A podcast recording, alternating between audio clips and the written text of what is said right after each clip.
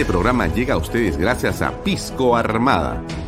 Un pisco de uva quebranta de 44% de volumen y 5 años de guarda. Un verdadero deleite para el paladar más exigente. Cómprelo en bodegarras.com y recuerde, tomar bebidas alcohólicas en exceso es dañino. PBM Plus, alimento para adultos con HMB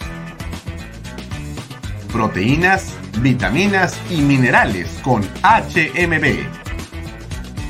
Vainilla y chocolate, que ayuda a mantener la fuerza de los músculos. Visita pbmplus.pe y síguenos en Facebook como PBM Plus y en Instagram como arroba PBM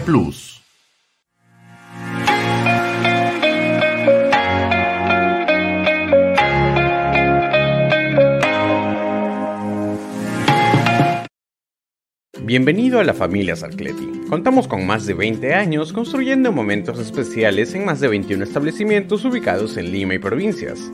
Tenemos la variedad de carta más grande para compartir en familia, con amigos o simplemente tomarte un tiempo para ti. ¿Estás listo para vivir la experiencia Sarcleti? ¿Qué tal amigos? ¿Cómo están? Muy buenas tardes. Gracias por acompañarnos. Bienvenidos a una nueva edición de Bahía Talks por Canal B, el canal del Bicentenario. Hoy en día estamos martes 2 de agosto del 2022. Nos pueden seguir por mis redes sociales, por las redes sociales de Canal B, por la aplicación de Canal B, por la web de Canal B, también por la página de expreso.com.p. Salimos también a través de esas redes sociales en directo los domingos por PBO Radio. Y no se olvide que para quienes nos ven en las zonas periféricas de la ciudad o en la Lima Sur, la Lima Este o la Lima Norte, o en el norte del Perú nos puede seguir a través de Cable, Canal 95. Ahí está Canal B para todos los peruanos. Bueno, eh, mucho que decir hoy. Comencemos simplemente por comentarles que tenemos hoy día dos invitados. Va a estar con nosotros Rosa María Bartra, una ex congresista abogada y lideresa política con quien queremos conversar sobre los temas de coyuntura y también con el eh, doctor Lucho Molina, que es actualmente alcalde de Miraflores y que ha sido postulado por Avanza País para la alcaldía de Lima Metropolitana. Una postulación, una candidatura que ha tenido algunos encontrones con el Jurado Nacional de Elecciones, algunos que podrían parecer determinantes o definitivos. De eso vamos a conversar también con Lucho Molina más tarde. Pero queremos entrar directo a la conversación con la doctora Bartra. Después comentaremos la coyuntura, que por cierto tiene que ver con esto, ¿no? Eh, ¿Qué fue lo que pasó? El séptimo juzgado penal unipersonal especializado en delitos de corrupción de funcionarios de Piura sentenció al actual congresista de la República, Wilmar Helera García, a seis años de pena privativa de libertad por el delito de colusión agravada.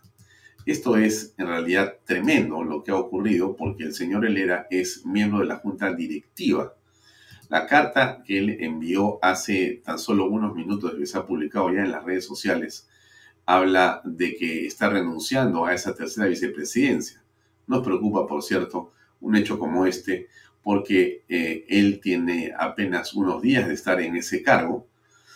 Y nos preguntamos todos, obviamente, eh, qué filtros se hicieron en su momento para poder aceptar a una persona que tenía un proceso que estaba en el último eh, escalón para esta sentencia que realmente lo empujan a la renuncia como no podía ser de otra manera. Pero en fin, dejamos el tema ahí y vamos a invitar a la doctora Bartra, que ya está con nosotros conectada. ¿Qué tal, eh, Rosa? ¿Cómo estás? Muy buenas noches. Gracias por acompañarnos. Al contrario, buenas noches, Alfonso. Gracias a ti por la invitación y la oportunidad. Eh, Rosa, para comenzar, nos gustaría conocer cuál es tu opinión sobre lo que está ocurriendo en la actualidad en la coyuntura política. Me refiero básicamente al discurso 28 de julio del presidente de la República, el efecto de ese discurso y de las últimas investigaciones que tenemos en el ambiente político que todos conocemos. ¿Qué opinas al respecto? A la velocidad a la que están ocurriendo los hechos en em, el plano político en nuestro país, la verdad es que pareciera que el discurso del 28 de julio ha sido pues hace mucho tiempo, ¿no? Eh, un, discurso además que no trajo ninguna novedad, no trajo nada destacable para poder eh, generar, digamos, eh, una secuela de comentarios, ¿no? Porque no ha hecho ningún anuncio importante eh, salvo a, algunos a los que habrá que prestarle atención, como los eh, megaproyectos a través de la modalidad de eh, convenios gobierno a gobierno, o el, el puerto de el norte chico.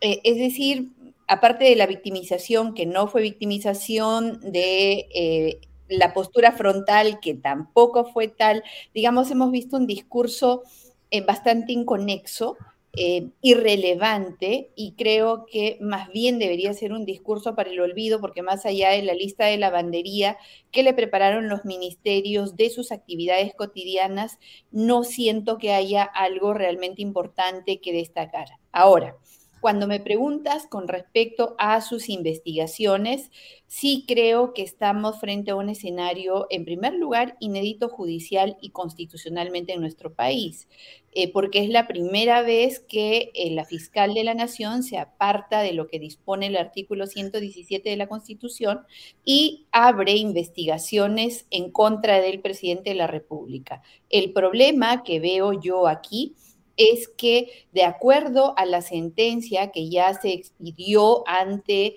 el proceso que abrió el abogado del presidente para impedir la investigación, el juez se ha pronunciado y ha dicho que se puede abrir una investigación a nivel preliminar, pero, pero ahí queda. Es decir, los hallazgos que eh, eventualmente encuentren los tendrán que guardar en una caja, poner a buen recaudo hasta que el señor Pedro Castillo deje de ser presidente. Y eso eh, nos eh, incrementa el nivel de inseguridad e inestabilidad que estamos viviendo. Mm. Eh, el presidente de la República en las últimas horas ha, digamos, criticado un reportaje del el programa Panorama dirigido por Rosana Cueva, y en un reportaje de Marco Vázquez, que va a estar mañana con nosotros en Bahía Talks, eh, se señala que el presidente, según la información que obra manos de la Fiscalía, habría recibido cupos o coimas eh, que han sido entregadas por el señor Pacheco. Eh, esto ha concitado de parte del presidente una crítica y una amenaza o una, eh, digamos, expresión en la que señala que va a denunciar o va a perseguir judicialmente a la producción del programa eh, Panorama. ¿Cuál es tu opinión al respecto? Mira, no es la primera vez que Pedro Castillo comete un exabrupto como este, porque eso es lo que yo considero que es. Él es el presidente de la República, el personaje políticamente más poderoso y más importante de la nación y está sujeto a toda clase de crítica y también al ejercicio no solamente de eh, la libertad eh, que nos da la Constitución a todos de opinar, sino también a la prensa, de poder presentar aquello que sea de interés público. Y qué duda cabe que esta investigación eh, ante la cual está respondiendo ya creo que en condición de colaborador eficaz Bruno Pacheco es de interés público. Se trata de quien fue hasta hace poco secretario general eh, de Palacio de Gobierno, digamos. Entonces, que no se trata de un tema menor. Creo que el señor Pedro Castillo en este aspecto está pésimamente asesorado. Hay una sobrereacción innecesaria, absolutamente innecesaria, y ojalá abandone este tipo de posturas tan poco democráticas y además tan poco conocedoras de cuáles son los límites con respecto a la información eh, que eh, se puede brindar a través de los medios de comunicación sobre eh, asuntos de interés público. me gustaría escuchar em, la opinión del ministro de Cultura, el señor Salas, que se ha referido al tema del periodismo en los últimos minutos y quisiera que le escuchemos un minuto y medio, por favor, eh, Rosa Bartra. Con gusto. Dentro del marco de respeto, somos respetuosos siempre con ustedes, nos acercamos, no solamente acá a los micros, afuera del Palacio de Gobierno, sino también a los medios cuando nos invitan a entrevistas en vivo. No hay ningún problema en responder. Los periodistas, los colegas de ustedes son quienes ponen la pauta, hacen las preguntas y nosotros dentro de nuestro marco de libertad de opinión constitucional y dentro del marco de la coyuntura tenemos el derecho a responder. Pero hay periodistas que minimizan la crítica, ¿no es cierto? Y nos tildan de ayayeros, de sobones, de lamezuelas, ¿no? Entonces piensan que con eso este, van a tratar de estigmatizar o etiquetar a un ministro de Estado. Nosotros trabajamos por el país y ustedes, los periodistas profesionales, merecen el respeto de poder responderles y estar con ustedes en el momento que corresponda. Pero cuando hay periodistas que se ponen al frente de una pantalla y en vez de debatir el criterio que uno expone, solamente insultando y minimizando, Ayayero, Sobón, La Mezuela, ese es su nivel de crítica, pues estamos viendo también que el nivel de determinados periodistas es un nivel muy bajo, porque la crítica siempre que ser, tiene que ser alturada. Así que por parte de eso, el respeto siempre hacia ustedes como periodistas, a los periodistas profesionales serios que quieren, por supuesto, lo mejor para el país. Así que siempre nos van a tener acá, así les moleste a muchos, pero siempre vamos a estar con ustedes. ¿Qué opinas, eh, Rosa, al respecto? Em, a ver, Alfonso, yo creo que tampoco podemos ponernos en un extremo eh, de puridad absoluta eh, con respecto a los medios de comunicación.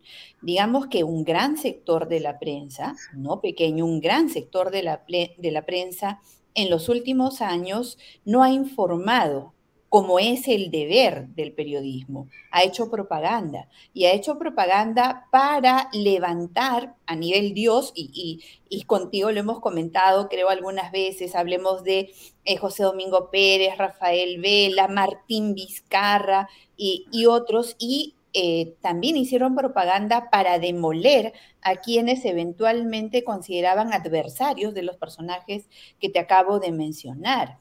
Eh, digamos que este deber eh, tan noble que tiene el periodismo de informar a la, a la población, sobre todo en asuntos de interés público, de pronto ha dejado de ser tal y se ha convertido más bien en opinión.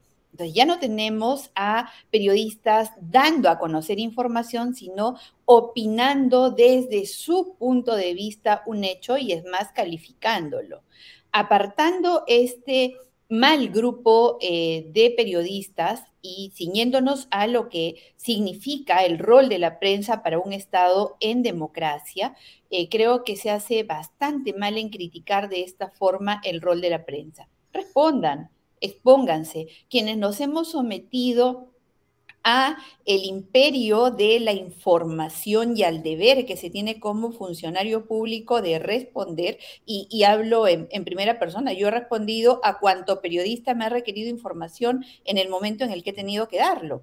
Eh, algunos muy adversos, muy, muy adversos, pero siempre trataba de eh, dar las respuestas que la población, no el periodista, eh, merece conocer, porque finalmente ese es el objetivo, no es responder y satisfacer la curiosidad del periodista, sino aquello que a la opinión pública le interesa conocer eh, de boca del funcionario público. Así que creo que eh, ponemos las cosas en su lugar. Eh, la prensa a hacer el trabajo que corresponde, a tratar de recuperar la democracia, el ejercicio periodístico y el deber y el derecho que tiene la gente de recibir información y obviamente yo discrepo con el ministro Salas cuando dice, ellos no debaten con nosotros, perdón, yo, yo no creo que un medio eh, de comunicación, a menos que ese sea su formato, es un lugar de debate. No vas a debatir con el periodista, tú vas a responder desde la información y la posición que tienes a aquello que es de interés público.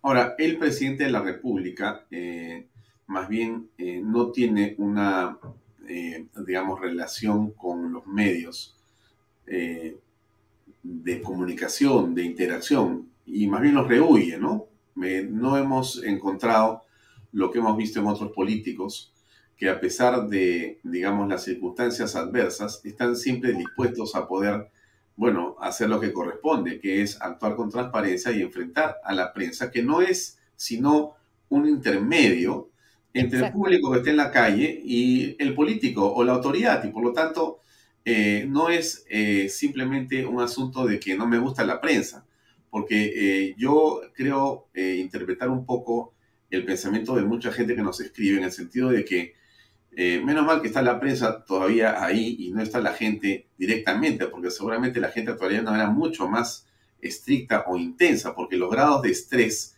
de frustración y de preocupación de muchos peruanos están al límite, sobre todo en la capital. Como conocemos todos aquí, casi el 90% o más eh, desaprueban a Castillo y a su ministro de Estado. Entonces, yo te preguntaría, esa relación del presidente con los medios de comunicación, al margen de lo de panorama que lo vamos a, a ver en todo caso en otro momento, pero ahora lo que digo es, el presidente ha cortado los puentes, o sea, finalmente no sé cómo acabará su gobierno, pero él con la prensa no va a dialogar. ¿O tú tienes pensamiento o sensación de que eso puede reconstruirse? No, yo eh, dudo que en el mediano plazo, en el inmediato plazo, ni en el mediano plazo eso pueda eh, reconstruirse. Yo creo que ya hay puentes rotos, creo que el intento que hizo eh, Pedro Castillo de comunicarse con la población a través de la prensa, que es la forma correcta de comunicarse, eh, porque obviamente eh, no se trata de que él vaya y según él hable con el pueblo y eso es suficiente, porque no es suficiente, porque que lo escuchen 500 mil o 2 mil personas eso no es el universo de 33 millones de peruanos que merecemos escuchar por parte, que tenemos el derecho de escuchar por parte de nuestras autoridades eh, aspectos que tienen que ver con la vida eh, y el desarrollo de la nación. Ahora, em, este primer intento que hizo Pedro Castillo por eh, acercarse a los medios. recordamos, por ejemplo, Jaime Chincha este, fungiendo de vocero de los medios de comunicación, saliendo a dar conferencia de prensa a sus colegas y asegurando que la comunicación con el presidente Castillo iba a mejorar en los siguientes días. Eh, creo que eh, ya casi se recuerda como una anécdota y más bien triste, ¿no? Creo que la entrevista que dio a Fernando del Rincón en CNN terminó por quemar la posibilidad de que él establezca un puente con los medios de comunicación, por varias razones. La primera es porque es consciente de que eh, tiene limitaciones bastante serias para poder enfrentar una entrevista. Y consciente de sus carencias, entonces él prefiere eh, no exponerse. Y también creo yo eh, que ya eh, con esta intensidad, eh, con esta polarización y esta sensación de fastidio, de hastío, de hartazgo que tiene la población y que también la tiene un gran sector de la prensa, siento que no hay un clima como para que se pueda responder, ¿no? tampoco creo que ayude eh, una posición confrontacional, casi casi una amenaza, ven que casi me vas a responder, ¿no? Porque tampoco se trata de eso, se trata de informar. Y esa información pues hay que conseguirla también eh, por la vía democrática. Creo que todos tenemos que ayudar en este momento de gran crisis a recuperar siquiera un poquito, un poquito de ecuanimidad, que de lo contrario nos vamos a hundir cada vez más.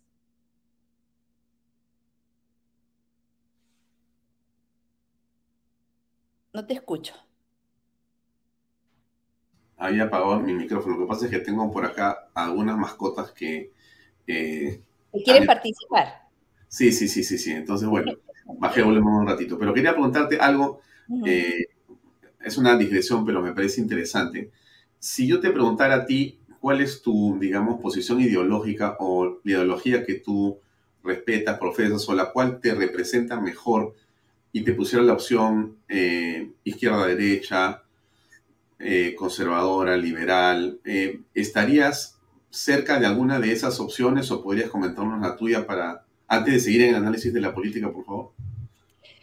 mira, Alfonso, yo creo que estamos en un momento de gran crisis en el Perú, gran, gran crisis en el Perú, en el cual yo no sé si algún partido político responde a alguna corriente doctrinaria. Creo que ninguno.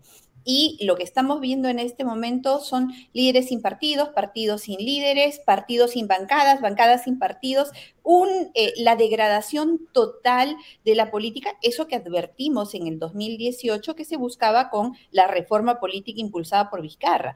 Eh, lo advertimos muchas veces y dijimos que estaba orientada a destruir todo el sistema político y también el sistema electoral. En este contexto, yo no sé si eh, vale la pena abrir una discusión eh, filosófica con respecto al pensamiento político. En todo caso, si tengo que responderte, eh, yo soy una libertaria, ¿no? Soy una libertaria. Yo creo en, en la libertad del individuo dentro de las condiciones que el Estado le puede dar, libertad y respeto. Y dentro de las corrientes eh, políticas que respetan la libertad personal, que respetan la propiedad, eh, creo que eh, me siento bastante cómoda. Ah, muy bien. Regresemos a la coyuntura. entonces, lo que está ocurriendo en el Congreso y en el Ejecutivo, a todas las personas las tiene consumiendo información diaria, preocupadas por lo que va a ser este posible desenlace. No sé si llamarlo así, porque da la impresión de que la resiliencia del presidente Castillo termina siendo algo sustancial en este momento. Es decir, eh, se ha dicho que ya era el final, no sé cuántas veces, en realidad ya perdí la cuenta, con dos vacancias a cuestas, da la impresión por un momento, Rosa, que esto va a continuar exactamente igual. O sea, la crisis es el gobierno. No es que el gobierno esté en crisis, sino que la crisis es un asunto que es como el oxígeno para el señor eh, Pedro Castillo y por lo tanto eh, casi diría que ya está acostumbrado o a los titulares o a las revelaciones en los medios de comunicación. Y eso en el fondo, y ahí viene mi pregunta, pareciera que no le hace mella.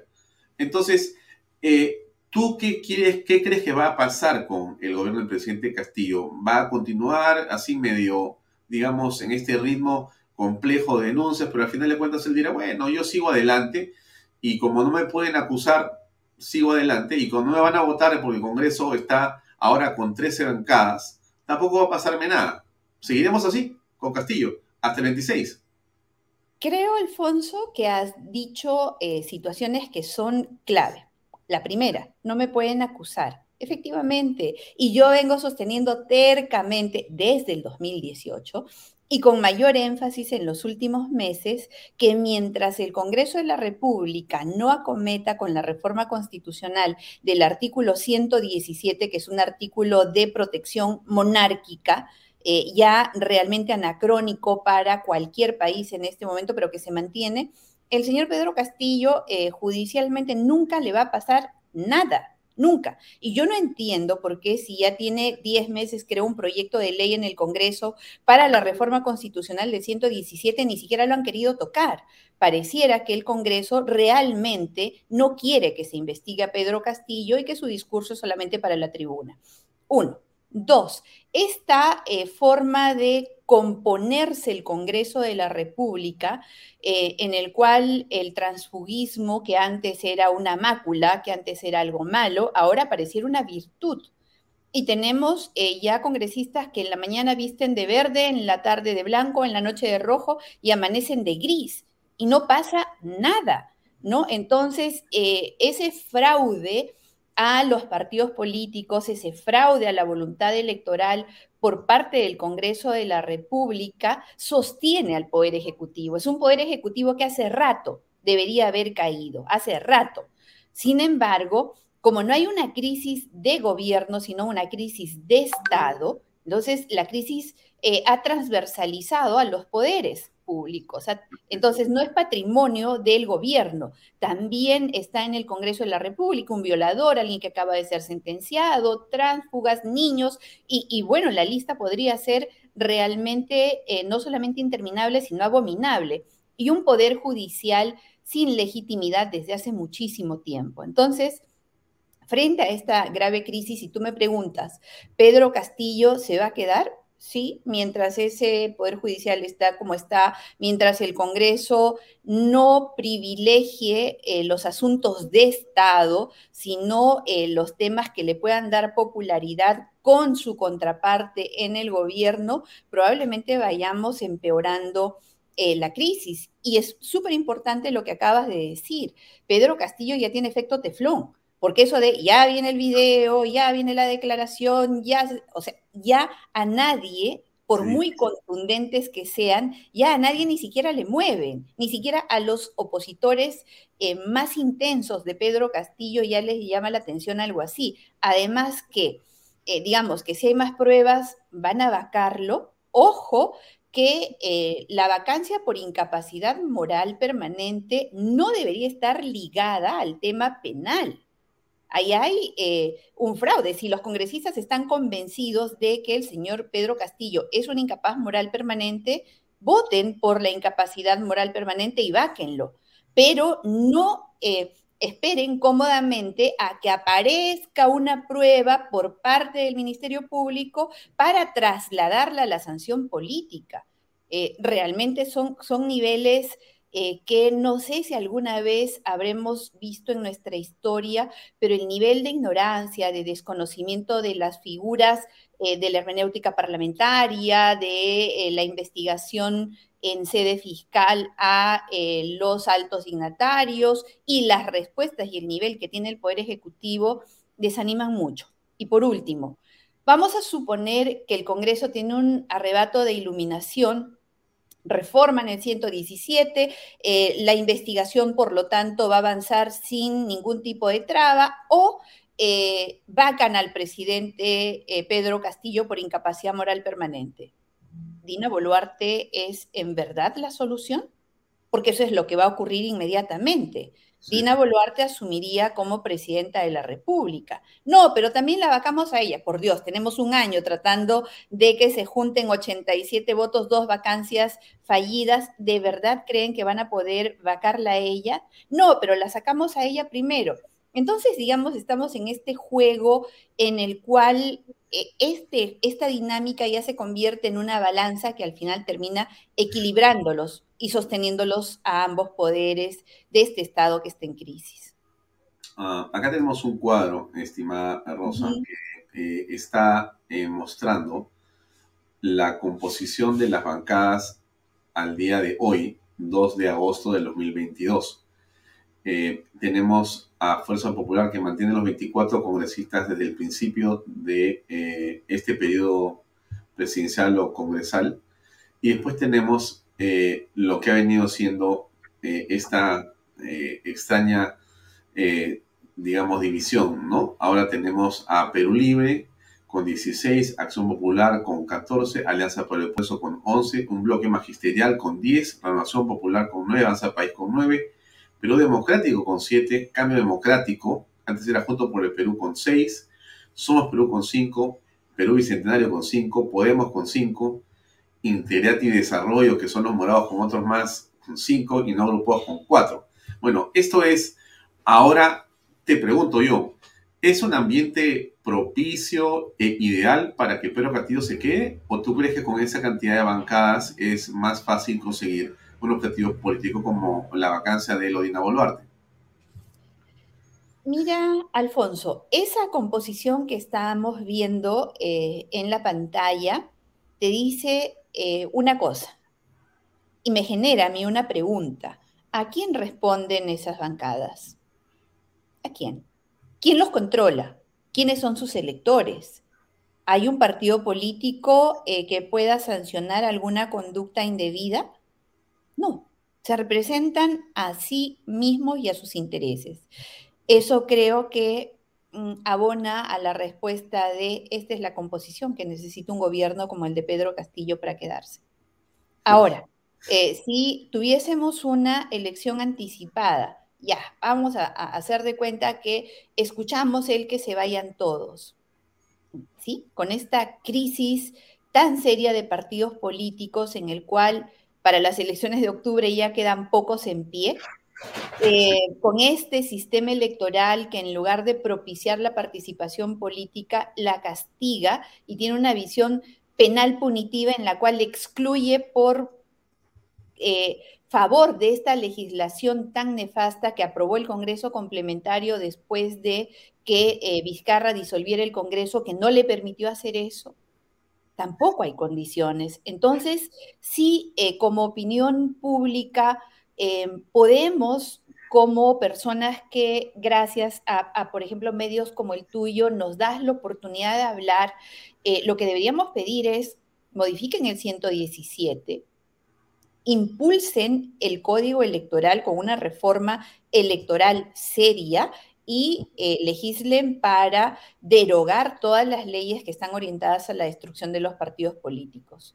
De acuerdo a nuestra constitución, los ciudadanos nos expresamos a través de los partidos y no eh, avanzamos en eh, fortalecerlos y hacerlos realmente el canal de expresión de la voluntad popular, eh, puede venir después, no sé, Antauro, después Adubiri, después alguien mucho más radical, porque el país con la sensación de descontento, de descrédito, de crisis, de dolor, de rabia, de frustración, y podría seguir con la lista que está viviendo, no va a tener ni quien le ofrezca una solución sensata y tampoco las condiciones para elegirla.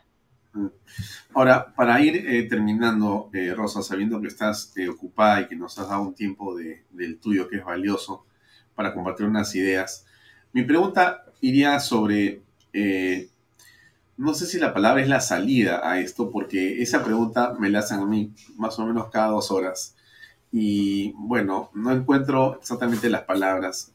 Quizá tú has ido ensayando eh, algún camino dentro de este momento. No sé, te traslado a ti entonces la pregunta que me hacen a mí. Rosa, ¿cuál es la salida a esta crisis? En este momento eh, no hay una salida eh, mágica e inmediata no existe. Ensayar alguna sería eh, vender una ilusión. Creo que la Comisión de Constitución del Congreso de la República debe inmediatamente trabajar con las reformas electorales y políticas que permitan confiar en el sistema electoral y recuperar los partidos políticos. Creo que deben hacerse las reformas judiciales eh, que el sistema de justicia necesita urgentemente para recuperar legitimidad y también eh, el señor Pedro Castillo por alguna vez habrá que, rezar para que eh, se ilumine y se rodee de gente que por lo menos dentro de la crisis que nos encontramos puedan administrar el Estado. Si el Congreso no los va a sacar, si cada vez estamos construyendo desde el Congreso de la República un escenario mucho más favorable para que se quede y no para que se vaya. Si todos se quieren quedar hasta el 2026, creo que la solución en el corto plazo sería eh, construir un camino que nos permita una salida eh, que abra las puertas a una participación política de gente que realmente quiera trabajar por el Perú. Me has dejado eh, un poco sin, digamos, una respuesta que pueda interpretar como algo por hacer, porque la reforma política en los entes electorales a los que te refieres tú, que todos estamos seguros que es, algo indispensable, me suena a un mediano plazo. Eh, no sé si es largo, pero mediano sí. O sea, es difícil pensar que si la propia, eh, digamos, eh, acusación contra Dina Boluarte por lo menos, en el mejor de los casos, tomará entre dos y tres meses. Eh, una salida de la crisis no se está viendo en menos de seis y estamos en ese plan desde que entró casi el presidente de la República, porque decíamos, bueno, vamos a ver cómo hace la cosa y ya comenzaba a trastabillar y de septiembre a octubre, que ocurre los hechos que comienzan a sospechar, eh, todos decimos, bueno, esto tiene que parar y ya pasó un año y estamos entrando al segundo. Entonces, no ves un corto plazo o tú crees, y la pregunta entonces es esta, que la labor de la fiscal de la Nación, Patricia Benavides, puede ser determinante al punto que por ahí más bien se puede encontrar una salida a la crisis que no puede el Congreso resolver, es decir, puede Patricia Benavides ser la esperanza de eh, eh, inhabilitar, suspender, pedir una acción mucho más decisiva, tanto para Tina Boluarte como para Pedro Castillo, inclusive para ciertos congresistas, dada la información que tiene y que está corroborando, ¿puede ser esa la esperanza? No, mientras esté vigente la Constitución de 1993 que consagra la inmunidad presidencial tal cual está eh, contenida en el artículo 117. Sería inconstitucional. Y yo creo que no se puede recuperar la democracia burlándola o violándola. Eh, creo que por más que esa pueda parecer eh, la mejor salida y la más rápida, no es constitucional. Y mal hacemos en dejar precedentes porque luego eh, deslegitimamos cada vez más la posibilidad de tener un Estado que viva dentro de lo que se considera un Estado constitucional o un Estado de derecho. No destruyamos más la institucionalidad. Me encantaría dar una respuesta como esa y decir qué valiente que es la fiscal Benavides y yo estoy segura que ella sí va a impulsar la salida de esta crisis. La salida que ella podría impulsar sería tremendamente peligrosa eh, porque ya habríamos abandonado por completo eh, en nuestro modelo político, la separación de poderes. Estaríamos frente a una gravísima injerencia ya del poder ejecutivo sobre las funciones del poder legislativo y atentando contra las del poder ejecutivo. Y lo que hemos tenido en los, en los últimos años, la crisis que se ha agudizado, se ve precisamente que se han invadido competencias. Tenemos a un Martín Vizcarra que obligaba al Congreso con roles que eran exclusivamente del Congreso y que disolvió al Congreso porque se atrevió a elegir a los miembros eh, del Tribunal Constitucional. Entonces yo creo que esto debe parar, debemos recuperar el Estado de Derecho desde una, en todo caso, si, si tuviera que ensayar, ya, me obligas, este, Rosa María, tienes que decir una salida porque, porque estás obligada Todos te escriben en las redes sociales, te dicen, ya no quiero escuchar más, sino la solución te piden. La gente está muy interesada. En, todo, en todo caso, si ya uno tiene que encontrar una salida, yo creo que esto tiene que ver con una presión ciudadana directa a nuestros representantes. Nosotros somos los titulares del poder y se lo hemos delegado a los congresistas para que hablen actúen, sancionen, destituyan presidentes en nuestro nombre.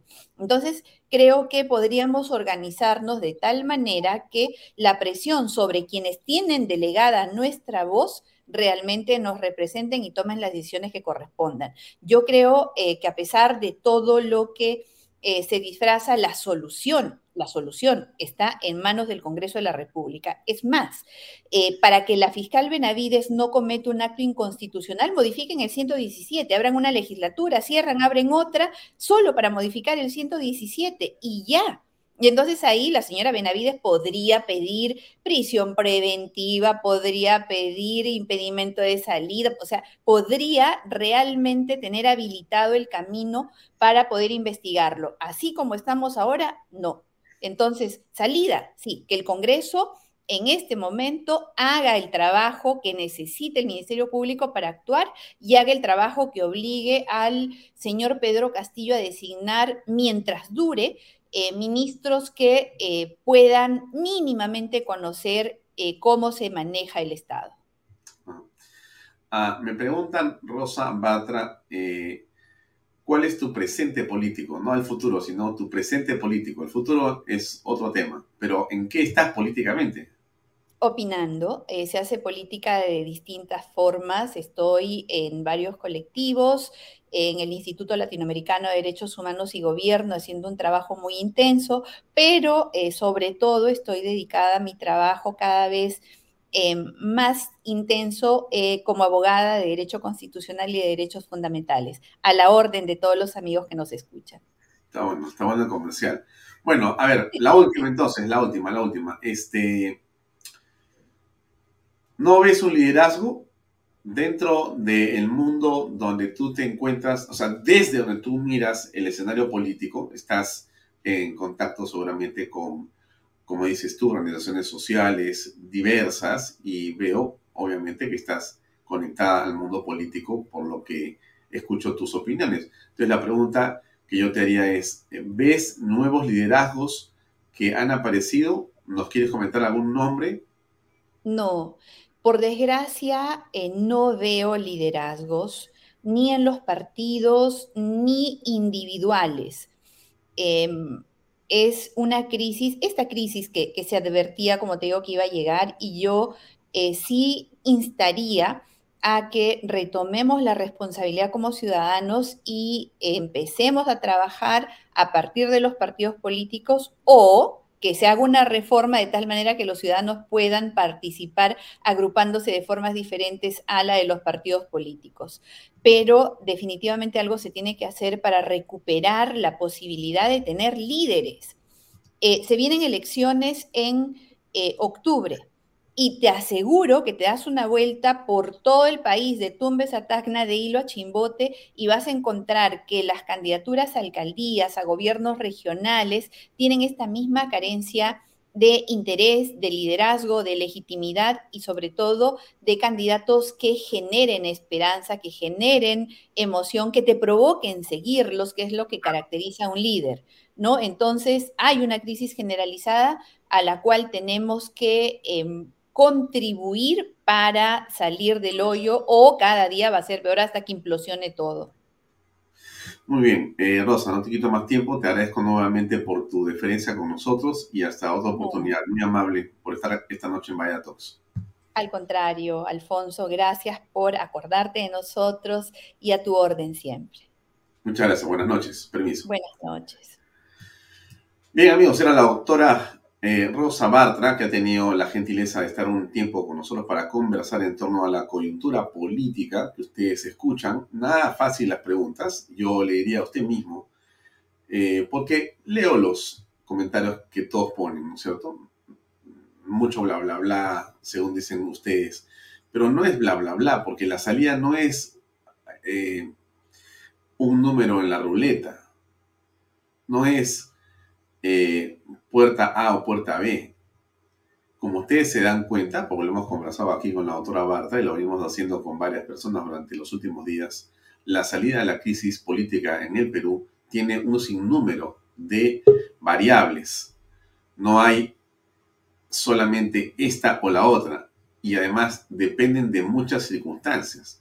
Tienen que darse una serie de hechos para que se produzca digamos, un fin de la crisis como a uno le gustaría, pero como usted se da cuenta, en esa, eh, digamos, eh, diferencia entre si solamente va Castillo, primero Boluarte, después Castillo, Castillo Boluarte y el sistema electoral, Castillo, Boluarte, después Castillo, después sistema electoral, bueno, ¿quién es el candidato? ¿Cuándo son las elecciones? ¿Son presidenciales? ¿Son generales? Y después, ¿cómo es? ¿Y quién es el presidente? ¿Qué va a pasar? ¿Estamos de Guatemala en Guatepeor? Preguntaría yo. ¿Una elección asegura un mejor resultado? No estoy dudando que haya que posiblemente irnos hacia una elección presidencial nueva. Pero es bien difícil lo que estamos preguntándole a los, a los invitados. Danos una salida y si no, bla, bla, bla. Muy bien, yo le pregunto a usted que critica cuando alguien da una salida o intenta hacerlo. ¿Cuál es la solución? ¿Cuál solución? Ya que bla, bla, bla, es decir, o, espero, modifico el 117, como dice la autora Bartra, y entonces voy a trabajar en una salida por ahí, o voy a ir donde, donde Patricia Benavides para que tome una decisión radical, o voy a hacer qué cosa.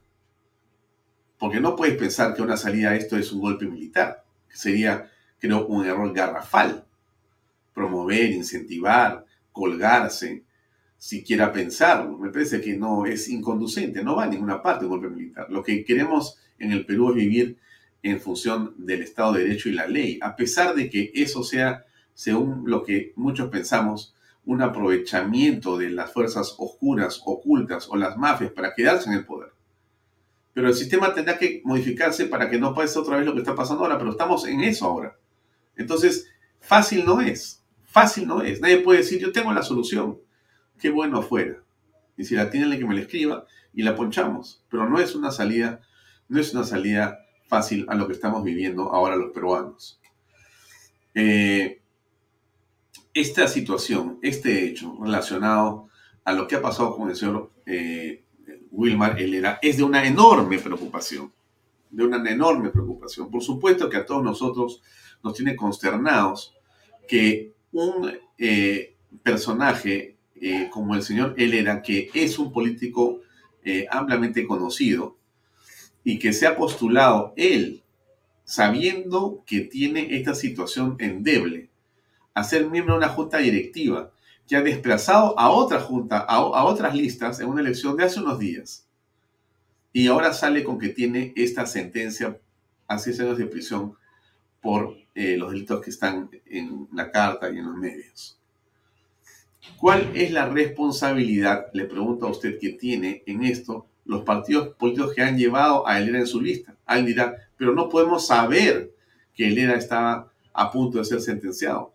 Bueno, pudieron averiguar, ¿no? Porque eso es pues ser responsables políticamente.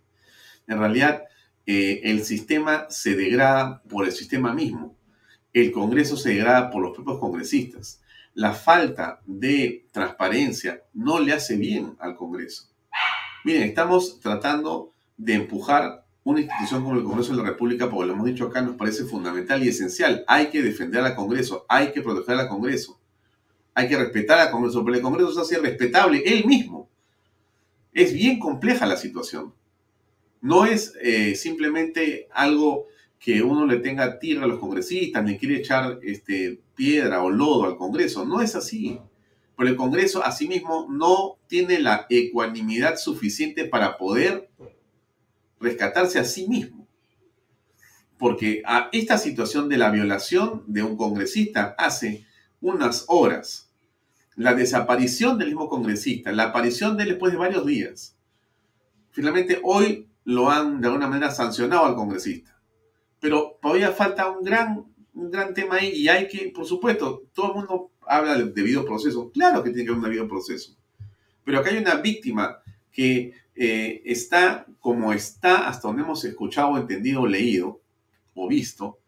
Y por lo tanto, el propio congresista involucrado en ese tema de violación, por sí mismo debió dar un paso al costado y decir, yo justamente por el Congreso de la República, yo renuncio a todos mis fueros para que esto se investigue y se aclare mi inocencia.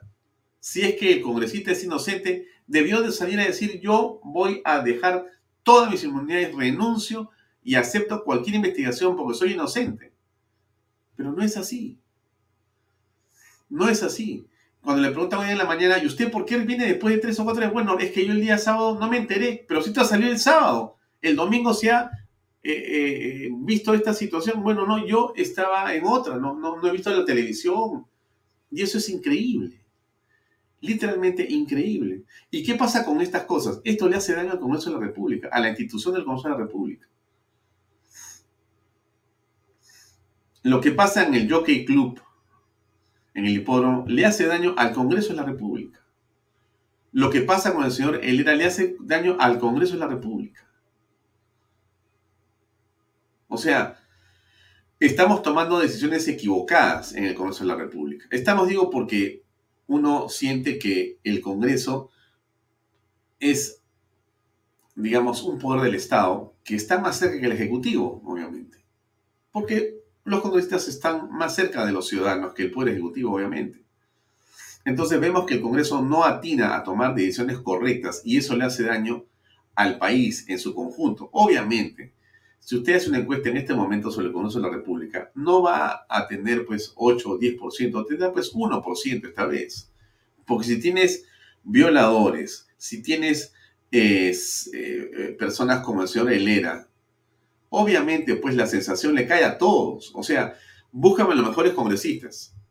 Tudela, Cabero, Ecueto, Rosángela Barbarán, este, este, eh, Williams, eh, pon este, a, Montoya, pon a, eh, Patricia Juárez, pon a Norma Yarro, junta a Echaíz, pon a, la señora Alba, búscate ahí a, Chirinos, ármate unos 15 o 20 congresistas que puedan ser, digamos, lo mejor que hay en el Congreso. Ellos mismos están complicados esta ola en la que estamos metidos, esta ola, le cae a todos.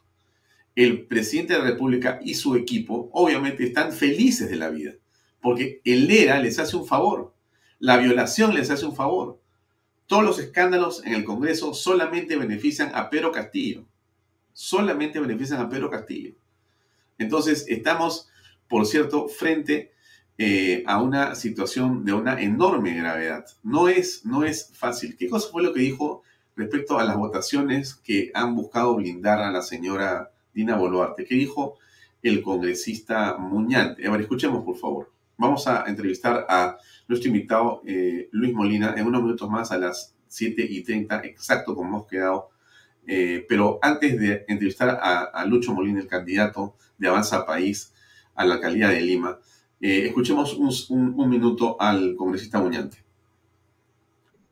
Señor Raimundo, con objetividad respecto al caso. No, no lo creo, por eso es que voté a favor de la reconsideración. Fuimos ocho, es decir, en esa votación fuimos mayoría, pero tuvimos que alcanzar el mínimo que es 10, que es la mayoría legal de congresistas miembros de la subcomisión para que proceda la reconsideración. La reconsideración justamente se basa ¿no? en el hecho de que el congresista Raimundo Mercado no, eh, no garantiza imparcialidad en la investigación, puesto que es miembro de un partido político cuyo presidente, el señor Roberto Sánchez, es miembro, ¿no? Es, es parte del gabinete ministerial donde está la señora Dina Boluarte, quien además es la vicepresidenta de este gobierno. Y entonces, escuchen ustedes, para que eh, se pueda reemplazar al, a Edgar Raimundo por otra persona, había que conseguir 10 votos. Se consiguieron 8. Los dos votos que no se consiguieron fueron de Podemos y de Somos Perú. Los dos partidos que integran la mesa directiva. O sea, usted entiende lo que está pasando, ¿no es cierto? Porque entonces da la impresión, da la impresión que efectivamente esa mesa directiva va a blindar al presidente de la República, Yadina Boluarte. En los hechos, lo que dice Muñante es eso.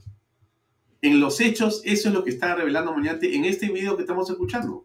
El mundo no garantiza imparcialidad según su óptica. No, para mí, para mí no garantiza por todo lo que hemos visto en, la, en este año en la subcomisión de acusaciones constitucionales. Vimos hasta boicot, Fernando. O sea, cuando quisimos ver el caso del señor Castillo, cuando quisimos ver anteriormente el caso de la señora Boluarte para ver, para, para ver si aprobamos o no la admisibilidad de su denuncia, hicieron boicot. ¿Cómo, ¿cómo qué boicot hicieron? Simplemente se retiraron de la comisión, ¿no? Y dejaron sin quórum. Entonces, ¿Cómo no voy a dudar, viendo eso, del informe que podría sacar el señor Raimundo Mercado? Están ustedes escuchando. O sea, o eh, voto ámbar, ¿no? No voto en favor ni en contra. Me abstengo en la votación. O simplemente no voy a votar. No hay quórum, no se puede tomar una decisión. Esto de Tina Bolarte tiene dos meses. No va a avanzar.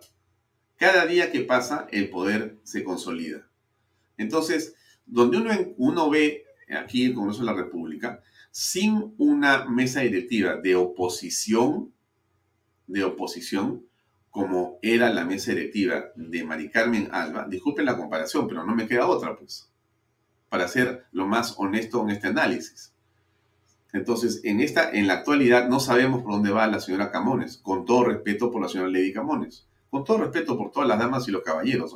No, estamos tratando de, eh, digamos, insultar a nadie, ni mucho menos. Ese no es este programa. Nosotros buscamos hablar de las cosas, conversar con las personas y aprovechar que usted está conectado para trasladar su preocupación a lo que está pasando en el país. No es un ánimo de denigrar a nadie, ni incomodar a ningún congresista, pero las cosas nos preocupan a todos. Miren ustedes lo que dice eh, Alejandro Muñante. Necesitábamos 10 votos, solamente tuvimos 8. Dos, Somos Perú y Podemos, que están en la mesa directiva, dijeron no y evitaron que Edgar Raimundo, del partido de gobierno, ¿no es cierto? Del partido de gobierno, evitaron que él sea reemplazado por otra persona como había pedido la, la congresista Yarro. Había pedido que, por favor, Edgar Raimundo no esté, sea otra persona la que va a sustentar el caso. Eso es definitivo, es más o menos, pero estamos en ese, en ese limbo, pues estamos en ese limbo absolutamente preocupante. Bueno, eh, termino eh, hablando del rechazo que ha generado en generalizado lo que el presidente viene haciendo con su, digamos, eh, posición frente al programa Panorama. ¿no? El, deber del periodista es informar. En lo que ha hecho eh, Marco Vázquez de Panorama, que va a estar mañana en Bahía Talks, es un trabajo periodístico de eh, revelar lo que una fuente, la fiscalía, tiene a través de ese eh, testimonio que ha revelado el señor Bruno Pacheco. ¿Qué culpa tiene el periodista? Al contrario, a Marco Vázquez no hay que denunciarlo, hay que condecorarlo. Hay que condecorarlo. Si el presidente cree que eso no es así, hable con la fuente, no con el medio. ¿Y la fuente quién es? Es Pacheco, no es la fiscalía, no es el periodista, no es Rosana Cueva. Estamos absolutamente alterados. El presidente, sinceramente, me da la impresión que tiene eh, eh, como asesores a abogados que creen que pueden hacer de políticos. O sea, cuando usted mete a un penalista para que le consejos políticos, pasa estas cosas. El presidente no tiene nada que hacer en el tema de los medios, pero nada que hacer en el tema de los medios. Ahora, claro, el eh, penalista o los penalistas que creen que porque salen a los medios a hablar y, y entonces mucha gente lo sigue y de repente ahora ven su cara en todos los medios, se sienten famosos, se creen con poderes para decirle al presidente, haga usted esto y haga usted lo otro. Y claro, un hombre que no tiene idea de qué pasa con el mundo penal recibe un consejo de uno de estos, eh, digamos, letrados y el presidente dice, tendrá razón, vamos a denunciarlo. Presidente, denuncie. En este momento lo denuncio. Prepárame el tweet. Y el abogado dice, por supuesto, le hago el tweet en un segundo. Presidente, acá está el tweet, publíquelo, publíquelo inmediatamente. Ya está. Pucha, soy recontra macho como presidente. Como persona, como presidente, no voy a aceptar, lo voy a denunciar. ¿Qué hemos ganado con eso? O sea, el presidente va a denunciar a Panorama. Imaginen, imagínense usted, ¿eh? cierra Panorama, cierra Canal 5, mete en presa a Rosana mete en preso a Marco Vázquez. Perfecto. La pregunta es, ¿eso ha, digamos, desaparecido el testimonio de Pacheco? No, no lo desaparece. El presidente puede eliminar a toda la prensa del Perú en este momento. Por un decreto supremo, mándenos los tanques, corte internet. Desaparecen las pruebas de lo que usted ha hecho, presidente, no desaparecen, continúan ahí. Entonces el presidente, lamentablemente, de mi punto de vista, comete un error, comete un error.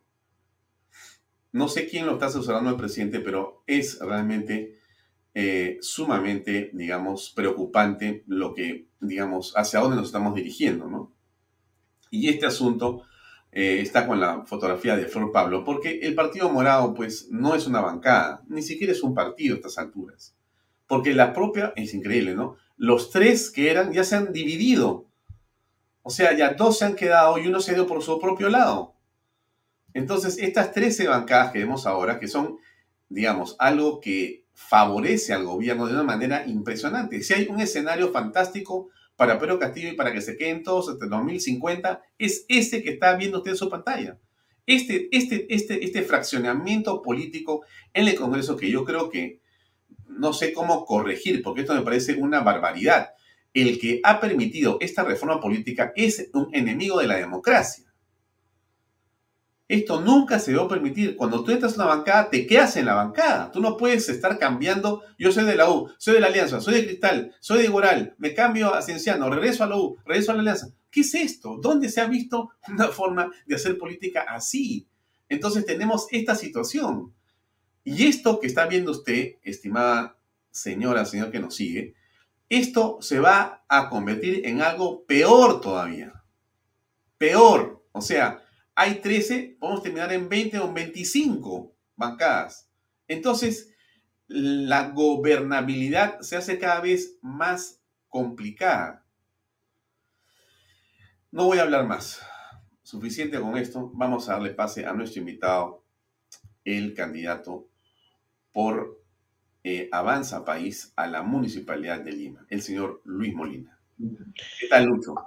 Buenas noches, Alfonso. Eh, muy contento de estar en tu programa y gracias por invitarme. Te he escuchado tus comentarios muy buenos de lo anterior, ¿no? Es cierto. Sí, sí. Lucho, oye, un saludo primero. Eh, no te veo hace mucho tiempo, pero eh, te vi en, cerca de Hernando de Soto cuando lanzaste tu candidatura.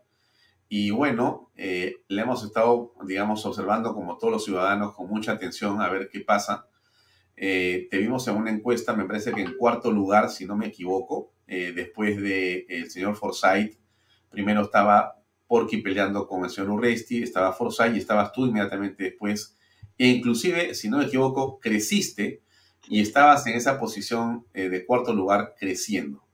En esa coyuntura, de repente algo ocurrió y fue como el primer pinchazo y después te vi como retomar la campaña y viene nuevamente una suerte de interés en liquidar tu candidatura. No sé si eso es cierto, de repente estoy exagerando, Lucho, pero te rogaría que nos comentes primero en qué está en realidad la candidatura de Lucho Molina y Avanza País a Lima. Mira, yo estoy indignado, muy indignado con el Jurado Nacional de Elecciones. Primero, eh, me excluyó y me maltrató, ¿no? Y te cuento un poco por qué me maltrató. Eh, en primera instancia, eh, el jurado especial señala que yo, este, que, que, no tenía la firma, o sea que lo mío no tenía la firma digital del, del personero del Partido Avanza País. Correcto. eso lo antepone el jurado especial, eh, eh, o sea, le da más importancia ese requisito que la constitución. ¿Me entiendes? O sea, el, orden es la constitución, la ley y después el reglamento, en ese, en ese orden. Eh, ¿Qué pasa? Que la ley señala que yo debo presentar 14 documentos. Los 14 documentos los presenté con firmas mías y con la huella dactilar también y el personero los ingresó todos el 14, que era, era la fecha inicial que todos deberían hacer. Solamente cumplieron el que habla y, el, el, candidato verde, Ale González. Los dos solamente cumplimos. ¿Correcto? Entonces, este, considerando eso, me excluyeron, o sea, eh, eh, quedó infundada la presentación de mi candidatura. Luego yo apelé y ahí viene el problema del maltrato. Primero, la resolución la, este, la sacan, la votan el 22 de, 22 de julio, pero no la publican. Al no publicarlo, sacan un oficio, ¿no? En la pantalla del Jurado Nacional, en el sentido que, es eh, o sea, mi postulación es declarada infundada. La apelación. Después de, dos días, sin haber publicado la resolución, sale otro oficio en la cual dice fundada en parte. Entonces, a mí me entusiasmó, yo dije, otra vez estoy en, carrera y hago ridículo, voy por todos los medios diciendo que nuevamente estoy en carrera. Pero ya, eh, ¿qué pasa? Después de esa que salió el, el 29, el 30, este, el 31 creo publican la, de, la resolución del jurado diciendo, fundado en parte, todos los candidatos de regidores, menos uno queda. El, el candidato para alcalde también se va, lo excluyen. Y queda una sola chica que es, es, inaudito, que toda una lista queda una sola persona nada más, de Avanza País, para la lista, para la lista de Lima, de, de la candidatura de Lima Metropolitana. Entonces, todo ese tema me ha llevado actuar en dos frentes, en el frente nacional y en el frente internacional. O sea, yo ya estoy fuera de carrera ya. ¿Correcto? ¿Estás fuera de carrera? Estoy fuera de carrera, sí. Ya estoy fuera de carrera, sí. Estoy fuera de carrera. ¿O hay una esperanza? No, no hay ninguna esperanza. Solamente eh, yo voy a actuar del Frente Nacional es presentar amparos, ¿no? Simplemente para crear precedentes, porque tú sabes que el amparo sale después de las elecciones. Totalmente. De la fecha, ¿no es cierto? ¿no? Porque es así. Este, entonces, eso lo voy a hacer para crear un precedente, para evitar que se siga vulnerando y socavando la democracia. Perdóname, pero, una pregunta, un, comentario. Este, el Partido Verde Cristiano hizo lo mismo que estás planteando tú y le dieron la razón. Y ese es un precedente que se ha sentado, porque la lista la declararon eh, del Congreso, la declararon eh, fuera de lugar o, y también por un asunto de tiempo. Entonces ellos eh, reclamaron y hace unos dos meses o tres el Poder Judicial les dio la razón. Imagínate. Pero ya, ya ha pasado todo, ya se acabó, estamos ya en, donde estamos ahora. así es, así es. Y el otro, eh, este, voy a hacer, eh, voy a actuar con el Frente Internacional. próximamente, en 10 días, viajo a Washington para denunciar ante la justicia supranacional al Jurado Nacional de Elecciones a través de la Comisión Interamericana de Derechos Humanos la inequidad de las elecciones. O sea, eh, eh, eh, voy a demostrar que la Constitución es más importante que, el, formulismo, el formalismo de, de la firma digital. ¿Me explico? Entonces, ¿qué pasa? Mira, Alfonso, el tema es el siguiente, o sea, la firma digital no es necesaria, o sea, simplemente lo que está, está avalando que si los documentos son oficiales, y mi, si mi firma es, es la original y mi, y mi huella digital también, pero tú conoces como yo que hay una fiscalización posterior y que la fiscalización posterior la tiene el Estado, porque el Estado tiene la RENIEC. Entonces, no necesitas esa firma, esa firma digital. Es un requerimiento que en 2021 este, sacaron, promulgaron este reglamento, esta, esta, esta, este, este jurado nacional de elecciones sacó ese reglamento, ¿no? que es inconstitucional, simplemente porque lo que vale es eh, que, eh, que se respete mi derecho constitucional de ser elegido y elegir. Eso es lo que, lo que voy a buscar yo en, en la justicia esta supranacional a través de la Comisión Interamericana de Derechos Humanos, ¿no? Pero ¿qué, ¿para qué va a servir eso? Simplemente va a servir para, primero, para eh, defender mi imagen, ¿no? De que soy un demócrata, y segundo, para este, en el futuro de las elecciones desaparezcan estos requisitos porque ya el jurado electoral se ha convertido en una máquina burocrática, o sea, eh, crea estos reglamentos con, requisitos innecesarios y, sobre todo le dan importancia tremenda a esta situación. Eso es lo que te puedo decir. Ah, pero ahí Blueberdy mm, dice lo siguiente, pero esas entidades de izquierda le darán la razón, sería un milagro, ojalá te dicen. Ah, este, sí, porque voy a demostrar, este, eh, voy a demostrar que, eh, que, tengo la razón en base a, la, la, Constitución. O sea, ¿qué dice la Constitución? ¿Qué dice la ley electoral? Dice que solamente se requiere los 14 documentos que he presentado y que, y que la firma no es un documento, y al no ser documento no tengo obligación de, que, de que, aparezca esa firma. Ya. Bueno, pero a ver, este, el efecto político de la salida de tu candidatura va a ser que esos votos se van a ir a alguien. ¿A quién crees? ¿Quién crees que se beneficia, digamos, indirectamente con eh, la votación que estabas empezando a, digamos, eh, eh, concitar? Mira, primero quería aclararte que es cierto que yo he estado entre los cuatro primeros, ya muy cerca, la última encuesta de CPI, muy cerca a John Forsyth. Esta es un empate, ¿no? Estaba en subida, había subido dos puntos, eh, pero ¿por qué? Te digo, eh, ¿por qué la preocupación de los otros, de los candidatos? Primero porque Tú sabes que yo tengo experiencia, tengo 20 años en gestión pública, ¿no? Tengo, eh, he trabajado, he sido regidor durante 12 años en Miraflores, 5 años he trabajado en el Congreso como asesor principal, así como también he sido vicepresidente de, lo que es en los hospitales solidarios, y, y, también he trabajado en, en la municipalidad de Lima. O sea, ahí hay experiencia. Segundo, no tengo antivotos, mis manos están limpias, no tengo ni un juicio de corrupción, ninguno, ninguno. Si tú, si tú analizas las encuestas, prácticamente el antivoto era 1 o 2%, a diferencia que los demás tenían 11, 12 o 13 ¿no? de antivotos.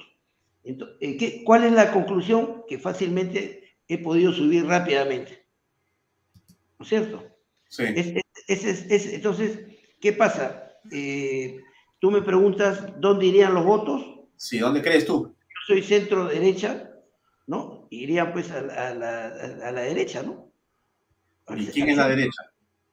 Bueno, el único que es, la derecha es este, Rafael López Aliaga. ¿no? Ya. ¿Tú crees que tus tres o cuatro puntos se van donde Rafael? No, bueno, este, yo, ¿Se irían? Yo, ya, no sé, se irían, pero no, no es que yo los asegure, ¿no? No, cuenta? pues es imposible eso, ¿no? Pero tú, este, es tu imaginación. Ahora, ¿Tú consideras, este, Lucho Molina, que la elección que se va a dar en octubre eh, tiene un componente político o no necesariamente es básicamente un tema de carácter ciudadano, de carácter vecinal? Mira, eh, yo, yo, te comento que es muy interesante lo que dices tú. Fíjate, eh, mi campaña no era política, mi, campaña era vecinal. yo inclusive, este, si, hubiera sido si hubiera salido alcalde de Lima, yo siempre he comentado que hubiera, el primer día hubiera reunido a los 42 alcaldes y decirles para crear un partido político. Y ese partido político son los vecinos. O sea, yo mi campaña le da importancia al vecino, no políticamente como hay, hay otros. Entonces, a mí me parece que las campañas tienen que ser, en lugar de políticas, campañas vecinales, ¿no? O sea, nos debemos al vecino. Pero a lo mejor tiene un tinte, como bien tú lo has dicho, un tinte político. ¿Podría? No sé, este, habría que ver quién es el, candidato del gobierno, ¿no? Ah, tú, ves, algún candidato de los que está entre los tres primeros, ya sin ti, que es el candidato del gobierno? ¿Quién? Perdón, ¿quién? Tú aprecias, tú identificas a uno de los tres que está adelante, a uno de ellos, ¿te parece que puede ser candidato de gobierno? No, no, no, no, no este, todavía no lo identifico. Todavía no lo porque, porque definitivamente Porkilov o Rafael López Aliaga no. No, no, él no, pues, él es muy radical, no, él no. Ya. el señor eh, Daniel Urresti, ¿te parece? No, te podría decir, no, no creo, no sé, no te podría decir ni él ni Don Forsyth, pero prácticamente me parece a mí que la competencia está entre los tres. Estaba entre los cuatro, pero me han sacado, ahora está entre los tres, ¿no? Ya, y, y te puedo preguntar así, ¿por quién votarías tú de los tres? ahora te puedo preguntar, pues, no hay problema. Claro, claro. Pero yo, este, probablemente. No me, digas, que el voto es secreto, ¿ah? no me digas eso. no vale ya, no vale, no vale ya. Este, Alfonso, mira, yo te digo, yo este, voy a tener seguramente reuniones con los tres candidatos, ¿no? O sea, este, eh, ¿qué cosa ofrezco yo? Ofrezco un plan de gobierno que tan serio que era mi, mi, mi intervención, es este librito. Te lo voy a obsequiar, este librito. Este librito lo he hecho yo, ¿no? Imagínate qué seriedad tiene, que es mi plan de gobierno, este librito. Lo he sacado yo, ¿ya? Entonces, yo voy a darle a, cada uno seguramente este, plan, mi plan de gobierno y tengo un equipo eh, este, también, para ser un, un buen alcalde tienes que tener un buen equipo. Y este equipo es de Lima. Me explico, ¿te acuerdas que yo trabajaba en la Municipalidad de Lima y después fui este, el candidato para la alcaldía de Miraflores y salió elegido, y de los más honestos y los más capaces, me traje a Oscar Lozán, que lo puse de gerente, es economista, de gerente municipal, lo traje a Lucho Llanos, que era gerente general de los hospitales solidarios, a, este muchacho Carlos Peña, que es el, el sugerente de, que ha trabajado en la GTU, el sugerente de movilidad, eh, movilidad urbana, en fin, tengo un equipo entonces yo voy a dar, voy a conversar con cada uno, este, voy a leer su plan de gobierno, voy a decidir este, qué es lo que voy a hacer, ¿no? Pero ahorita no te podría decir por quién voy a votar. Voy a votar por el que tenga el mejor programa de gobierno. Ya. Ahora, ese libro lo tienes en digital, ¿no? sí, sí, sí. Sí, pero te, lo, Sí, te lo vas a hacer. PDF para poder verlo. Me va a parecer buenísimo poder conversar contigo sobre, sobre eso más adelante. bueno, en todo caso, en todo caso, te hago la siguiente pregunta eh, para cultura general de todos los que nos están viendo. Eh, ¿Cómo quedan tus candidaturas a los distritos de la ciudad de Lima? Eh, ¿Se mantienen o también están fuera de combate? No, te explico. En la, en la lista metropolitana Voy a hacer una conferencia de prensa la próxima semana para presentar a la única candidata que ha quedado, que puede participar en, los debates como posible alcaldesa. ¿no? ¿no? Claro, pero está en el mismo, en el mismo, este, la misma línea que Omar Chejade. Omar Chejade eh, está de candidato, pero tiene 15, solamente 15 regidores de 39. O sea, prácticamente no tendría gobernabilidad. ¿Me explico?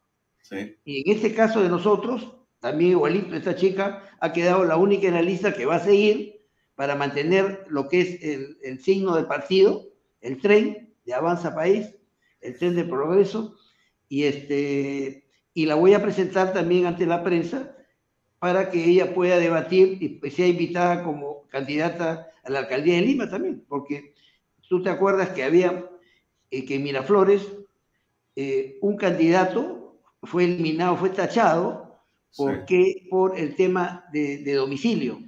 Y ahí se nombró a Raúl Rachitov. ¿Te acuerdas de Raúl? Raúl Rachitov participó como, como candidato a la alcaldía de Lima y como regidor. Como no salió el alcalde, pero sí salió regidor. ¿Cómo se llama esta chica? Este, la chica es Sol, Sol. Eh, eh, Sol, la chica sí. no es Sol este, Carreño. No, no, ojalá que fuera Sol Carreño. no, no, no es. Yo te lo paso por interno. Ya, ok, perfecto, ya. Bueno, entonces, en todo caso, lo que estás diciéndome tú es que de tu lista para Lima Metropolitana solamente ha quedado una dama. Sí, una dama, sí, sí, una dama. Y, ella va a tomar una especie de, eh, liderazgo. De, liderazgo, ¿no? De liderazgo para este, competir con todos los candidatos eh, masculinos y una femenina, creo que hay, para Lima. Entonces, este, y va, eh, quiere también polemizar, o sea, este, es una... ¿Y ella, ¿Y ella puede ganar? No, legalmente sí, pero es un poco difícil, pero legalmente sí. Bueno, en el Perú pasa cualquier cosa, pero ella, ella podría ganar la elección y ser alcaldesa de Lima. Claro, la alcaldesa de Lima con acompañado de regidores de los diferentes partidos de acuerdo a la cuota que, que gane, al porcentaje que, que tengan las elecciones. ¿Y, esto sí lo permite el elecciones? Inédita, Alfonso, inédita. Es, bueno, es, de loco, sí, claro. De loco, o sea, lo que me estás contando, no puedo creer. Es, así, no, es una vergüenza el Jurado Nacional de Elecciones, francamente. ¿Y tú sabes lo que ha pasado hoy día? Sí. Hoy día salió una resolución, ¿ya? Una, una, o va a salir una resolución en el cual el jurado dice, eh, el que no ha tenido audiencia pública, los candidatos que están con problemas y no tienen audiencia pública, todos, todos, que, todos se incluyen. O sea, todos participan. El que, el que, los que no han tenido audiencia pública, todos participan, y el que ha tenido audiencia pública, no participa. Una cosa ridícula de locos. No sé si... Ya, pero mi pregunta iba por las, eh, digamos, candidaturas distritales. ¿Van todas? Este, no, no. Han salido igual, igual este, o sea, ha salido San Bartolo, San Borja, eh, se han excluido, ¿no? ¿no? No participan. San Bartolo, como cuatro o cinco distritos. Lo demás sí. Ya, ya, ya, ya. Bueno. el mismo problema de la firma digital, ¿no? Ya. Ahora, una última pregunta. ¿Sigue Hernando de Soto en Avanza País? No, no, bueno, él, ha renunciado, no, tengo entendido que no sigue. No sigue. Ya, y hay un nuevo líder. Ajá. Carlos Añaños. ah, muy bien. Ah, Carlos Añaños, el empresario. Lo hemos entrevistado acá el otro día, nos contó su historia, muy interesante. Sí, sí. Es un emprendedor y sobre todo este, viene de abajo y habla muy bien quechua, no sé si dijo ahí que hablaba quechua. Sí, no, es una persona llena de virtudes, muy, muy interesante, ¿ah? muy interesante. Y él va a ser el líder de Avanza País. ah, qué bueno, qué bueno. Y probablemente sea el candidato para la presidencia, ¿no? Ya, estupendo. Bien, Lucho, no te quito más tiempo. Te agradezco mucho por el tiempo para acompañarnos estos minutos y contarnos el estado de tu candidatura. Bueno, te quedas como alcalde hasta diciembre, entonces, en Miraflores. Sí. Bueno, y ahí, para conversar sobre Miraflores, que es una cosa espectacular, porque mi lema en esta campaña era el mismo que yo tenía en la campaña para Miraflores, es eh, lo que prometo lo cumplo. Prácticamente en Miraflores he cumplido casi el, 100% de lo que había ofrecido yo. Y me gustaría que me invites para conversar sobre Miraflores, ¿no? Con mucho gusto, con mucho gusto. Ah, vamos a buscar una fecha, coordinamos y conversamos sobre Miraflores. Por supuesto que sí. Un gran abrazo, un gran abrazo. Gracias, que te vaya muy bien. Éxito para adelante. Muchas gracias. Bien, amigos, era Lucho Molina, fue candidato, como nos ha comentado él, de Avanza País a la municipalidad de Lima. Lo que eh, ha contado realmente es insólito, como tantas cosas en el Perú insólitas. Bueno, lo que ha contado él es que simplemente ha quedado fuera por una firma digital. Lo mismo le hicieron a Sillonis. Y le hacen eso a todos. Pero validan a Dina Boluarte pero validan a otros. Así es. Este es el Jurado Nacional de Elecciones que va a administrar el proceso electoral de octubre. Dios nos coja confesados con ese tipo de, eh, digamos, autoridades. Termino hablando de la inflación que en Lima se mantiene por encima del 8.7. Ahí está el cuadro. Nada bueno, nada bueno. Miren ustedes, estamos, esto es de enero de este año, y esto ha ido subiendo y ahora estamos aquí, en este momento. Una situación preocupante por una serie de razones que analizaremos en otro espacio, pero la cosa no pinta nada bien. Vamos a una breve pausa de nuestros auspiciadores y regresamos con la parte final de Vaya Invierta en terrenos en Paracas con los portales ubicados a solo 25 minutos del aeropuerto de Pisco y ahora a muy poco tiempo de Lima por la nueva autopista. Por eso los terrenos aquí se revalorizan rápidamente. Regístrese y aproveche las ofertas online. PBM Plus, proteínas, vitaminas y minerales y ahora también con HMB, recuerde, vainilla y chocolate. No olvide que el ejercicio favorece su sistema inmune y que una buena alimentación es su mejor defensa. Compre PBM en boticas y farmacias a nivel nacional. Para más información, visite la web pbmplus.p y sígalos en Facebook y en Instagram. Pisco puro Armada, pisco de uva quebranta de 44% de volumen y 5 años de guarda. Un verdadero deleite para el paladar más exigente. Pisco puro Armada, cómprelo en bodegarras.com. Y no se olvide que tomar bebidas alcohólicas en exceso es dañino. Bienvenido a la familia Sarcleti. Contamos con más de 20 años construyendo momentos especiales en más de 21 establecimientos ubicados en Lima y provincias. Tenemos la variedad de carta más grande para compartir en familia, con amigos o simplemente tomarte un tiempo para ti. ¿Estás listo para vivir la experiencia Sarcleti? No se olvide de ir a Sarcleti, que es auspiciador de Bahía Talks. A continuación, viene Enfoque de Negocios con Jorge León Benavides. Un programa que cada día tiene más seguidores y que más atención concita. Hoy día va a estar como invitado Elio Tarazona, gerente técnico normativo de la Asociación Automotriz del Perú, para hablar del tema de la electromovilidad en el Perú es un tema absolutamente pertinente, actual y que usted tiene que escuchar. ¿Qué va a ocurrir? Y en todo caso, ¿qué está ocurriendo con los vehículos a energía eléctrica? Ahí está un tema fascinante. Y después de este programa, no se olvide de ver otra edición de Economía con Claudia María. Claudia María Hernández nos va a eh, regalar otro excelente contenido el día de hoy sobre un análisis de lo que pasa en la economía en el país. Eso es todo amigos, yo me despido hasta mañana a las 6 y 30 de la tarde. Gracias por acompañarnos, nos vemos. Permiso, buenas noches. Este programa llega a ustedes gracias a Pisco Armada. Un pisco de uva quebranta de 44% de volumen y 5 años de guarda un verdadero deleite para el paladar más exigente. Cómprelo en bodegarras.com y recuerde, tomar bebidas alcohólicas en exceso es dañino. PBM Plus, alimento para adultos con HMB. Proteínas, vitaminas y minerales con HMB. Vainilla y chocolate que ayuda a mantener la fuerza de los músculos. Visita pbmplus.pe y síguenos en Facebook como pbmplus y en Instagram como arroba pbmplus.